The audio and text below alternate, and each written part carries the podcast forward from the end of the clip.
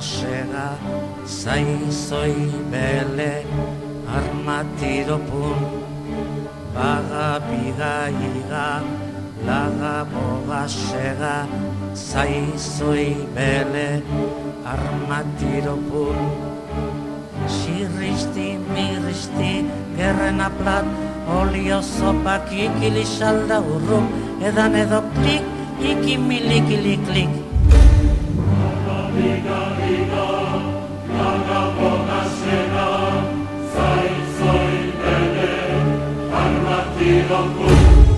La opinión por Edmundo Fallanás, profesor de historia. Ya vale con Navarra. Hay un eslogan publicitario que dice Navarra, tierra de diversidad. Creo que es un buen eslogan. Se distingue por su diversidad paisajística, de gentes, de comida, etc. Sin embargo, algunos ya no hablan de la Navarra diversa, sino de la Navarra que les pertenece en usufructo desde los reyes católicos. Me refiero a esa derecha navarra ultramontana que existe en esta tierra, y que todo lo que no sea gobernar ellos es una ignominia. Todos hemos asistido con perplejidad y escándalo a la campaña brutal tanto de la derecha de Madrid, que no tiene ni idea de lo que pasa en Navarra, y por supuesto de la derecha ultracatólica navarra, radio, televisión y prensa, con todo tipo de leguleyos y aquí especialmente el diario de Navarra. ¿Cuál es el motivo para este arrebato del nacional catolicismo patrio?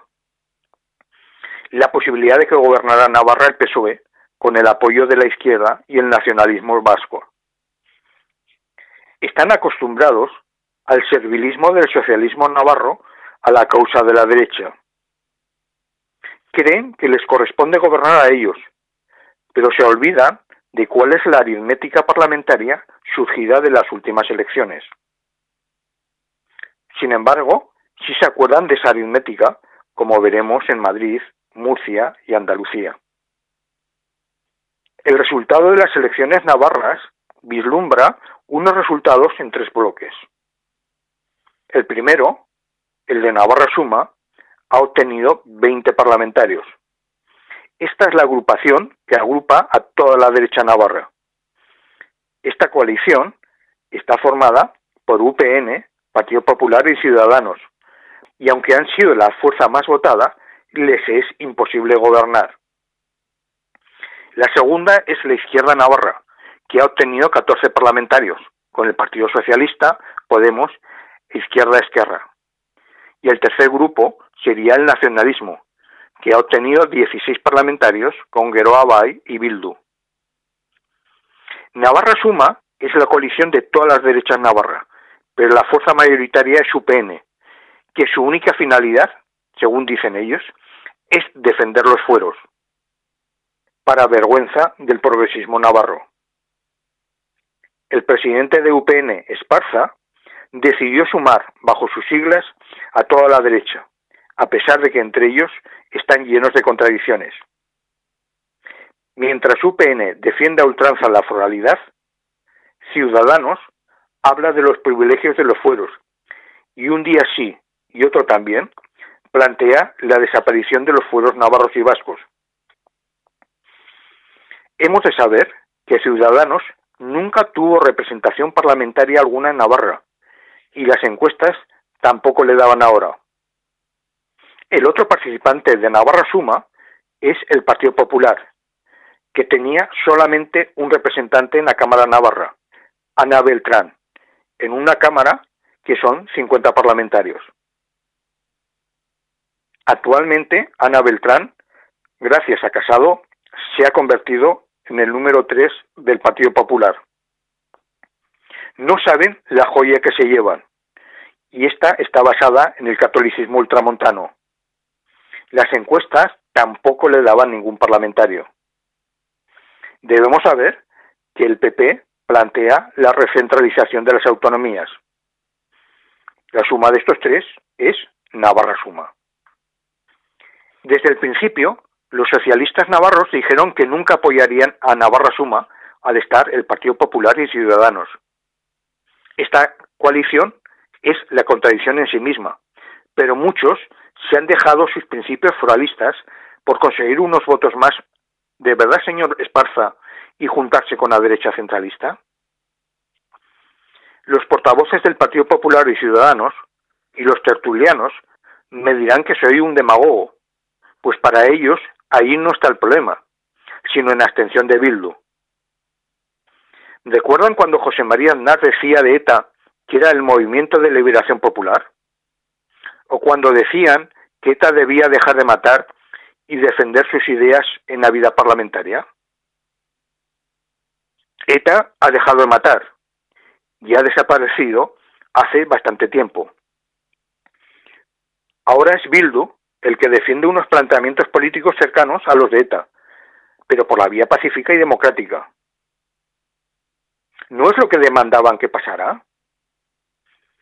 Sin embargo, a la derecha neoconservadora y centralista le renta muchos réditos políticos sacar el espantapájaros de ETA. Ahora nos hablan de las víctimas del terrorismo y les digo que ETA nunca debió de existir. Fue un gran error político, pero hace tiempo que dejó de existir.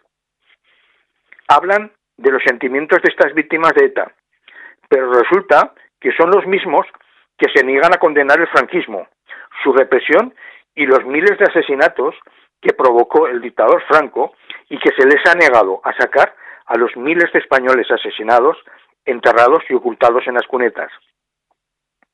Los muertos provocados por el franquismo son igual que los muertos provocados por ETA. Curiosa disfunción mental e histórica de la derecha española. Condeno por igual los crímenes del franquismo como los producidos por ETA, pero ustedes no. ¿Qué pasa con Bildu? Es un partido que ha jurado la Constitución igual que ustedes. ¿No querían que defendieran sus ideas en paz? Pues ya lo hacen. Bildu vota lo que quiere y como quiere. Cuando Bildu votó con el Partido Popular y Ciudadanos contra los presupuestos presentados por el Partido Socialista de Sánchez, no dijeron nada ni se escandalizaron, así como en otras votaciones en las que han coincidido. Cada vez que Bildu vote con ustedes, ya pueden ir al confesionario. Que Bildu se haya abstenido entra dentro de la lógica en la elección de la presidenta de Navarra, pues ustedes crean pavor ante la España en blanco y negro que nos presentan. Bildu prefiere que gobierne el Partido Socialista Navarro a que lo haga la derecha, que es una coalición basada en el revanchismo. Dejen en paz a Bildu, y se lo dice un no nacionalista, y que voten lo que quieran. Ustedes han presionado al Partido Socialista por tierra, mar y aire, con una desvergüenza como nunca se había visto. Y muchos navarros no olvidaremos esto, pues para que nunca más puedan gobernar.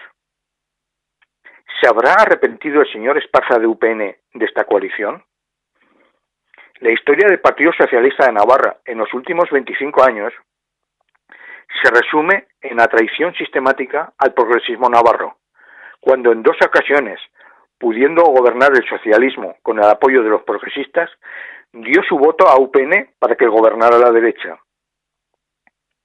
Pensaba el PP y Ciudadanos que no hay dos sin tres y que volvería a pasar lo mismo, contando con el apoyo de los socialistas navarros para seguir gobernando ellos. Sánchez nos habla de los 140 años de gloria del PSOE, pero le vendría bien recordar los últimos 25 años del Partido Socialista Navarro, con las desvergüenzas de Gabriel Uralburu, Otano y las traiciones del socialismo navarro al progresismo, que habían convertido al socialismo navarro en una fuerza irrelevante. Ya una tercera traición hubiera supuesto simplemente la desaparición del socialismo navarro. Una mención especial merece el Diario de Navarra, periódico que se presenta como el más democrático de la galaxia, pero se olvida de su apoyo a la dictadura del general Primo de Rivera, su ataque continuado a la Segunda República, su apoyo descarado al franquismo y ya en la democracia el apoyo político que da a la élite económica de Navarra, siendo su portavoz. De ahí que se haya sentido el poder real en Navarra durante decenas de años sin haber pasado por unas elecciones nunca el Diario de Navarra.